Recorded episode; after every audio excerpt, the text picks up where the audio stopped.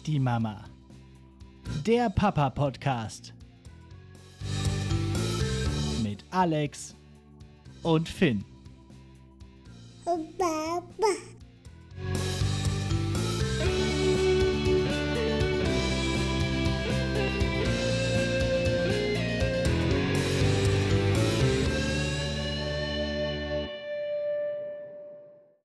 Jo, und damit herzlich willkommen zu Nicht die Mama, dem Papa-Podcast. Ich bin Alex und seit 276 Tagen Vater von Finn. Ja, und anders als 95 Prozent der deutschen Papas bin ich es, der seit der Geburt meines Sohnes nicht mehr arbeitet und so die traditionelle Rolle der ersten Bezugsperson übernimmt. Ja, und dies ist die zweite Folge dieses neuen Podcasts und ich habe ja am Ende der letzten Folge gesagt, dass ich mich über Feedback sehr freuen würde und ich bin fast ein bisschen gerührt und auch ein bisschen sehr fasziniert darüber, äh, wie viel Feedback und wie viel auch positives äh, Feedback mich ereilt hat. Es gab bislang zumindest noch keine äh, Löschstich-Aufrufe oder irgendwelche Shitstorms. Ähm, ja, und das motiviert mich natürlich auf jeden Fall zum Weitermachen. Scheint hier irgendwo einen gewissen Nerv getroffen zu haben.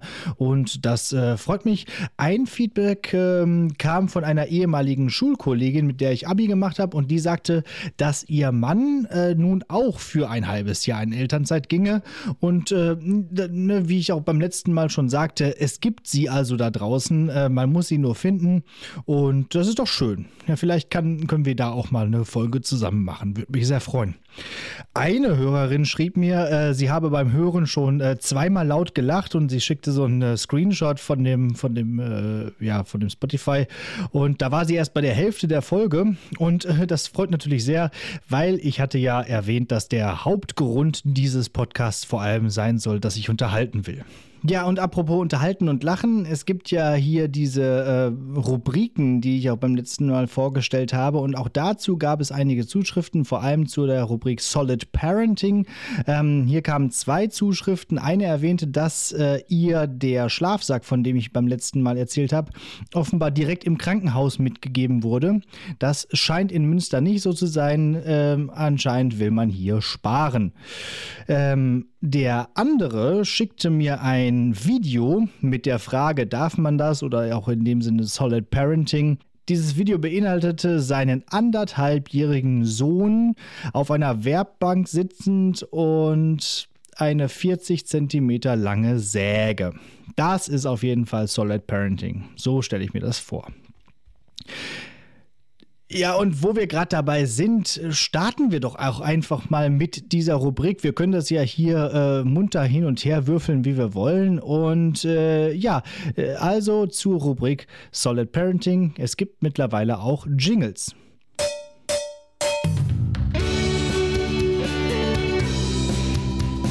Solid Parenting.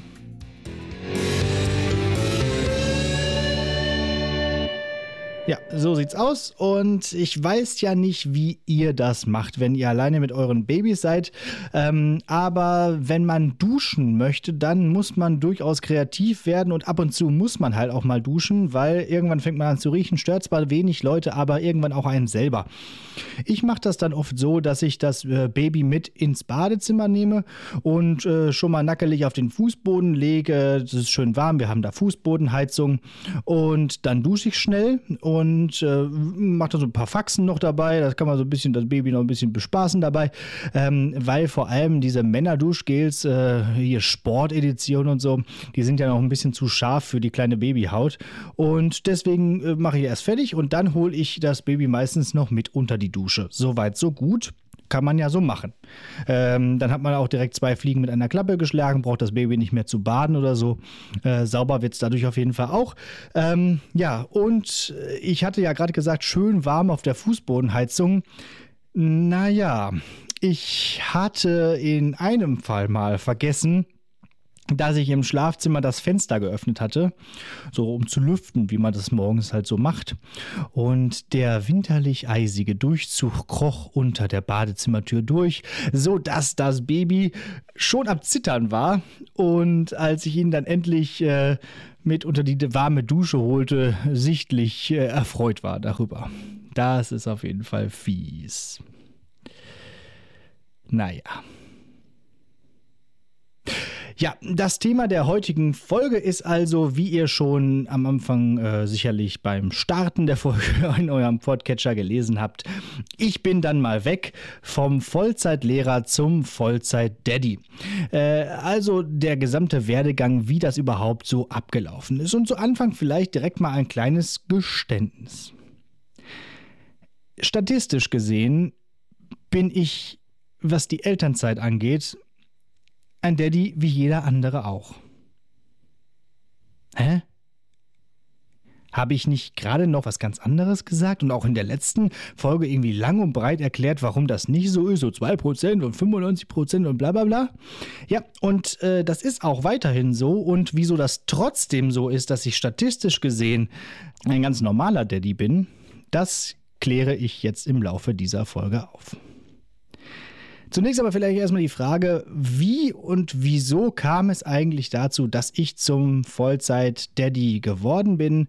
Äh, und das Ganze ist eigentlich aufgefächert in zwei Gründe, könnte man sagen. Und wir kommen zunächst zum ersten Grund, nämlich generell dem Kinderwunsch.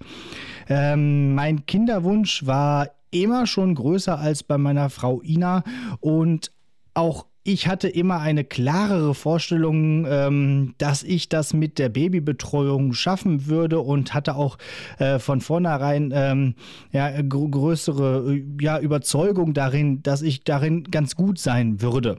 Ich mag Kinder sehr gerne und habe auch immer gerne mit Kindern von Freunden und Verwandten gespielt und getobt, wenn man sich irgendwie mal getroffen hat. Ähm, oft mag ich es sogar manchmal lieber, als irgendwie bei den Erwachsenen rumzusitzen und über erwachsenen Themen zu reden reden, dann lieber aufzustehen und irgendwie mit den Kindern fangen zu spielen oder sowas oder Blödsinn zu quasseln, weil das oft auch sehr ähm, ja, erheiternd, erhellend und auch ähm, ja, sehr, sehr schön einfach sein kann. Ähm, ja, aber obwohl wir jetzt schon recht lange verheiratet sind, äh, stand das Thema Kinder bei uns lange Zeit gar nicht auf der Tagesordnung. Ja, man hat vielfach hin und her überlegt und auch äh, schon mal überlegt, es vielleicht auch ganz zu lassen und so und lieber, äh, äh, weiß nicht, schöne andere Dinge zu tun. Aber als dann im Kollegen-, Freundes- und Familienkreis immer mehr Leute Kinder gekriegt haben, ja, dann wollte ich dann irgendwie auch eins. Und ähm, da kann ich mich an eine Situation erinnern. Wir saßen mal in einem Biergarten mit äh, dem einjährigen Kind von Freunden und auch da habe ich wieder so rumgetobt mit dem, mit dem Kind und dann sagte dessen Mutter zu mir, ähm, ja, ich glaube, dass ihr bald auch so ein kleines Wesen zu Hause rumspringen habt. Und in dem Moment äh, tat das sehr gut, das zu hören. Ich war mir aber tatsächlich äh, nicht sicher, dass das äh, eintreten würde. Sicher war ich mir eigentlich erst äh, vor ziemlich genau neun Monaten, als er dann endlich wirklich da war. Der zweite Grund, warum ich mich dazu entschieden habe, zum Vollzeit-Daddy zu werden, ist mein Job. Klingt jetzt erstmal paradox, ist aber so. Ähm, ich habe 2016 an der Stelle angefangen, wo ich jetzt arbeite. Ich erwähnte ja schon, dass ich Lehrer bin und zwar in einem Berufskolleg im Ruhrgebiet. Und die Arbeit hat mir immer großen Spaß gemacht und auch weiterhin macht sie mir großen Spaß. Und ich war auch sehr ambitioniert, das kann man vielleicht auch so sagen. Ähm, ich habe gerne und viel gearbeitet und äh, ja, habe mir auch alle möglichen ähm, ja, Sonderaufgaben ähm, aufgehalst und geben lassen und diese auch immer gerne äh, vollführt und, und gemacht. Ähm, ja, aber mein verbeamteter Lehrerjob ist natürlich im Sinne der Vereinbarkeit von Beruf und Familie fast unschlagbar. Und da, allein das ist eigentlich ein Grund, warum viel mehr Lehrer-Daddies diesen Schritt auch gehen könnten, den ich jetzt gegangen bin. Bei meiner Frau Ina als Dozentin an der Uni ist das ein bisschen anders. Ähm, wer sich schon mal mit dem Hashtag Ich bin Hanna auseinandergesetzt hat, weiß, dass der Job an der Uni ja, dreierlei ist, nämlich hart, unsicher und kinderlos. Ähm, nichtsdestotrotz liebt ihn ihren Job und war froh, nach dem Mutterschutz auch schon wieder loslegen zu können. Aber zurück zu mir. Also neben der ohnehin privilegierten Jobsituation, die ich ja schon gerade erwähnt habe als Lehrer, also vormittags recht und nachmittags frei, ähm, ja, spielte mir auch noch in die Karten, dass ich als erste Amtshandlung als Studienrat auf Lebenszeit Also man hat dann ja so eine relativ, äh, also so, man ist ja erstmal Beamter auf Probe und dann muss man sich quasi beweisen und dann wird man irgendwann Beamter auf Lebenszeit. Äh, meine erste Amtshandlung in diesem Sinne war dann, dass ich ein Sabbatjahr angemeldet habe. Ein Sabbatjahr ist, äh, wie es auf Amtsdeutsch heißt, eine Teilzeitbeschäftigung im Blockmodell. Und das äh, sieht vor, dass man eine gewisse Zeit lang auf einen Teil seines Gehalts verzichtet, also anspart, um dann ein Jahr lang frei zu haben. Und äh, bei meinem Modell war es jetzt also so, dass ich das auf vier, vier Jahre angelegt habe, äh, drei Jahre angespart und jetzt gerade bin ich eben in diesem vierten äh, Jahr, diesem Freistellungsjahr. Habe also immer äh, auf ein Viertel meines Gehalts dafür verzichtet. Ja, denn mit äh, Beginn der Freistellungsphase, es kam wie es kommen musste, äh, kam dann nämlich auch Finn zur Welt. Wobei, fast. Also, nochmal zurückrechnen. Ich sagte gerade neun Monate. Finn wurde im Mai geboren. Das Schuljahr ging aber noch bis Ende Juni. Also musste ich noch, und jetzt wird es ziemlich kompliziert, einen Monat Elternzeit nehmen um vor allem in der Wochenbettzeit für beide da zu sein. Ist ja auch eigentlich etwas, was jeder tun sollte. Und im Prinzip äh, sollte es auch so eine gewisse Sache wie Mutterschutz auch für äh, Väter geben. Ähm, aber dazu vielleicht nochmal an, an anderer Stelle. Bei den Elternzeitanträgen, da merkt man auch wieder, dass es eigentlich gar nicht vorgesehen ist, dass der Daddy am Anfang zu Hause bleibt und überhaupt zu Hause bleibt. Denn es ist eigentlich gar nicht möglich, Elternzeit zu nehmen direkt zur Geburt zumindest äh, bei unserer Bezirksregierung. Es ist nämlich folgendermaßen, man muss die, äh, den Elternzeitantrag eigentlich sieben Wochen vor äh, Antritt des, der Elternzeit einreichen. Nun weiß man aber auch nie so genau, wann eigentlich das Baby geboren wird. Bei den Müttern ist das nicht schlimm. Die haben sowieso Mutterschutz für acht Wochen. Können also dann ab der zweiten Woche einfach den Antrag einreichen und fertig ist. Wenn man aber als Daddy äh, den, die, die Elternzeit nehmen will, direkt ab Geburt, muss man quasi erstmal einen fiktiven Antrag einreichen mit einem fiktiven Geburtsdatum. Und dann, wenn es dann, dann soweit ist und man ja eigentlich auch nichts anderes zu tun hat, äh, als nochmal Anträge auszufüllen, muss man nämlich nochmal einen Antrag ausfüllen, eben dann mit dem richtigen ähm, eingetragenen Geburtsdatum. Und äh, auch allein daran sieht man halt, dass äh, es weiterhin eigentlich das traditionelle Modell äh, durchaus ja, manifestiert ist. Ich finde, da könnte man noch mal ran. So. Das heißt, ich hatte dann einen Monat äh, Elternzeit, nämlich von Mitte Mai bis Mitte Juni aber auch nur fast, denn gleichzeitig fielen natürlich genau in diese Zeit die mündlichen Abiturprüfungen, die ich natürlich, sagte ja gerade ambitioniert und so, pflichtschuldig selber durchgeführt habe. Das bedeutete also, dass ich dann noch mal eine Woche äh, während meiner Elternzeit dorthin gegangen bin, um diese Prüfungen durchzuführen. Dafür habe ich aber sozusagen einen Deal gemacht, dass ich dann bis zum Beginn der Sommerferien gar nicht mehr kommen musste zur Schule. Sagte ich gerade, es wird kompliziert. Jetzt wird es kompliziert. Und die Frau bei der Bezirksregierung, äh, die diese Sabbatjahre betreut und regelt, sagte auch mal, dass ich der komplizierteste Fall sei, den sie jemals hatte. Denn jetzt habe ich ja in dieser Ansparphase einen Monat Elternzeit gehabt. Das heißt, ich musste jetzt ja noch einen Monat länger ansparen. Das heißt, der Beginn des Sabbatjahres also der Freistellungsphase, verschob sich nun vom 1. August auf den 1. September. Und wer noch weiß, wie Schuljahre funktionieren, äh, weiß auch, dass äh, das neue Schuljahr meistens im August wieder beginnt.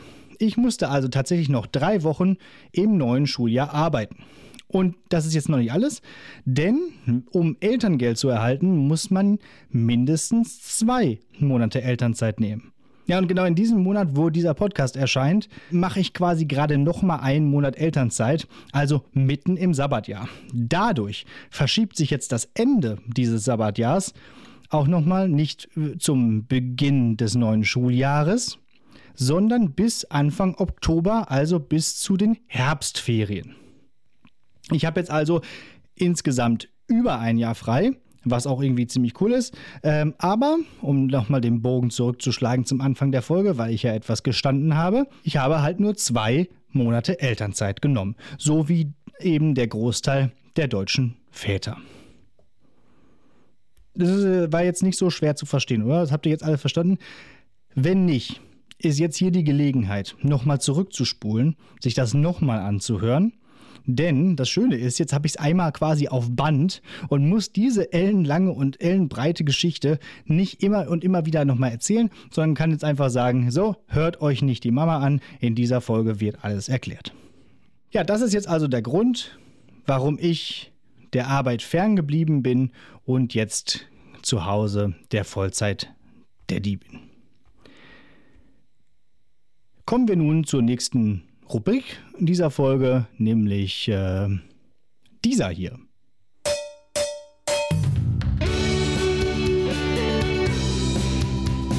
Hochbegabt.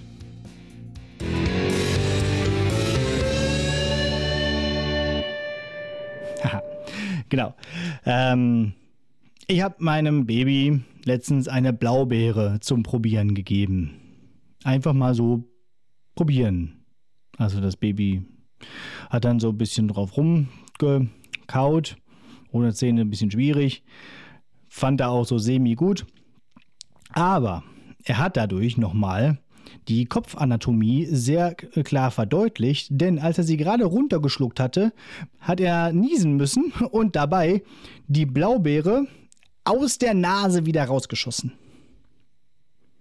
Das war ein Bild für die Götter und ähm, naja, der studiert bestimmt mal in Heidelberg.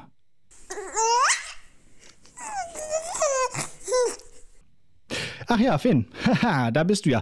Ähm, du wolltest doch auch noch zum Wort kommen. Dann habe ich jetzt hier nämlich auch noch mal eine Frage an dich.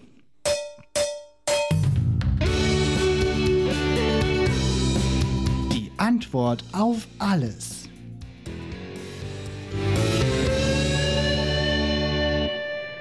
Feen, was ist dein Lieblingslied aus den 90ern?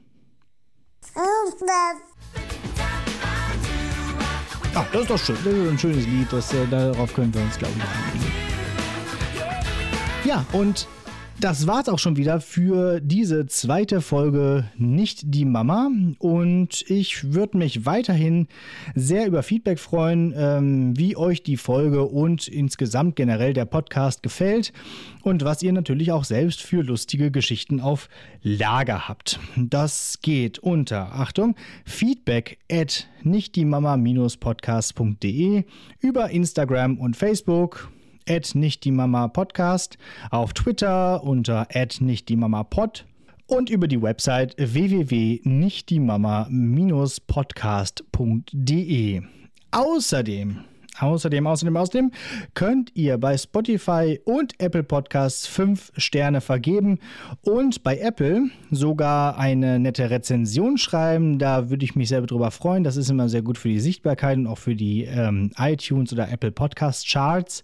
Ähm, ja, und äh, dann hören einfach nur noch mehr Leute diesen Podcast. Jo, das soll's für heute auch gewesen sein. Wir hören uns in 14 Tagen wieder, denn ich werde jetzt immer alle zwei Wochen eine Folge rausbringen. Hört in der Zwischenzeit auch gerne meinen anderen Podcast Lehrer Sprechtag. Der kommt jede Woche immer donnerstags raus. Da gibt's auch ein paar sehr witzige und äh, interessante Themen. Und ja, dann bleibt mir am Ende nur noch zu sagen, nur noch 6299 Tage bis zum 18. Geburtstag. Na dann.